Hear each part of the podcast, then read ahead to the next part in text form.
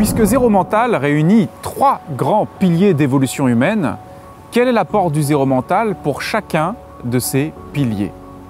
Je m'appelle Frédéric Vincent, je suis créateur du Zéro Mental, spécialiste du changement rapide et expert en déshypnose. Tout d'abord, quels sont les trois grands piliers d'évolution humaine dont on parle? Hypnose, auto-hypnose, PNL, version épurée et accélérée. Méditation, pleine conscience, mindfulness, silence mental.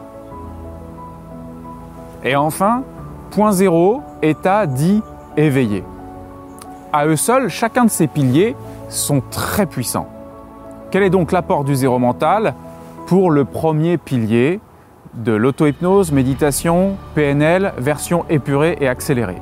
Eh bien, c'est que quelqu'un qui pratique ces techniques qui sont exclusivement, principalement orientées vers la créativité, le mental, la reprogrammation mentale, là où c'est très puissant et très efficace, en utilisant uniquement ces piliers-là, il ne va pas pouvoir accéder à ce qui est au-delà du mental et ce que propose par exemple la méditation. Et encore moins à la désidentification profonde de qui il croit être pour revenir au point zéro. La limite de ce pilier, c'est nos fausses identifications et c'est cette potentielle incapacité à utiliser ce qui est au-delà du mental.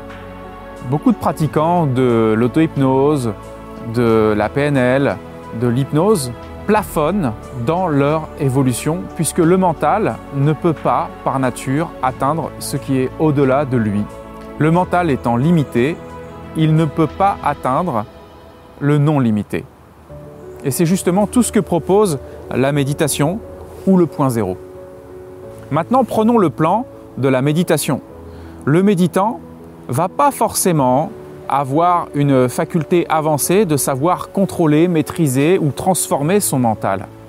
Beaucoup de pratiquants de méditation entrent dans des méditations qui peuvent sembler et leur sembler très correctes, qui peuvent leur apporter beaucoup de centrage, beaucoup de profondeur, mais sont parfois replongés dans leur mental juste après leur méditation et justement dans toutes les programmations limitées qui les encombrent émotionnellement, ou à différents niveaux.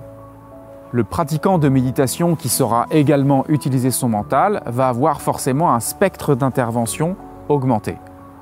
De la même manière, celui qui travaille uniquement sur le point zéro a retrouvé sa véritable nature, son soi initial, la présence, peut rencontrer des limites dès lors qu'il revient dans le mental parce que le mental revient toujours dans notre champ de perception, avec ses conditionnements, ses identifications. Et tant qu'on est sur un chemin de se retrouver, c'est qu'on ne sait pas encore retrouver. Donc on est toujours exposé à du mental. Alors, savoir l'utiliser, savoir naviguer, savoir le transformer, savoir le réduire, savoir le diminuer, c'est amener beaucoup plus de confort dans notre évolution et l'intégration de notre nature véritable. Il y a celui qui cherche à diriger son mental, celui qui cherche à se libérer de son mental ou arrêter son mental, et celui qui cherche à retrouver sa nature véritable. Ces trois grands piliers d'évolution humaine sont vraiment ultra puissants et en les réunissant ensemble sur une grille de lecture unique qui propose un processus constant de déshypnose jusqu'au point zéro, c'est la voie rationnelle, puissante et simplificatrice qu'apporte le zéro mental dans l'univers de la réalisation de soi.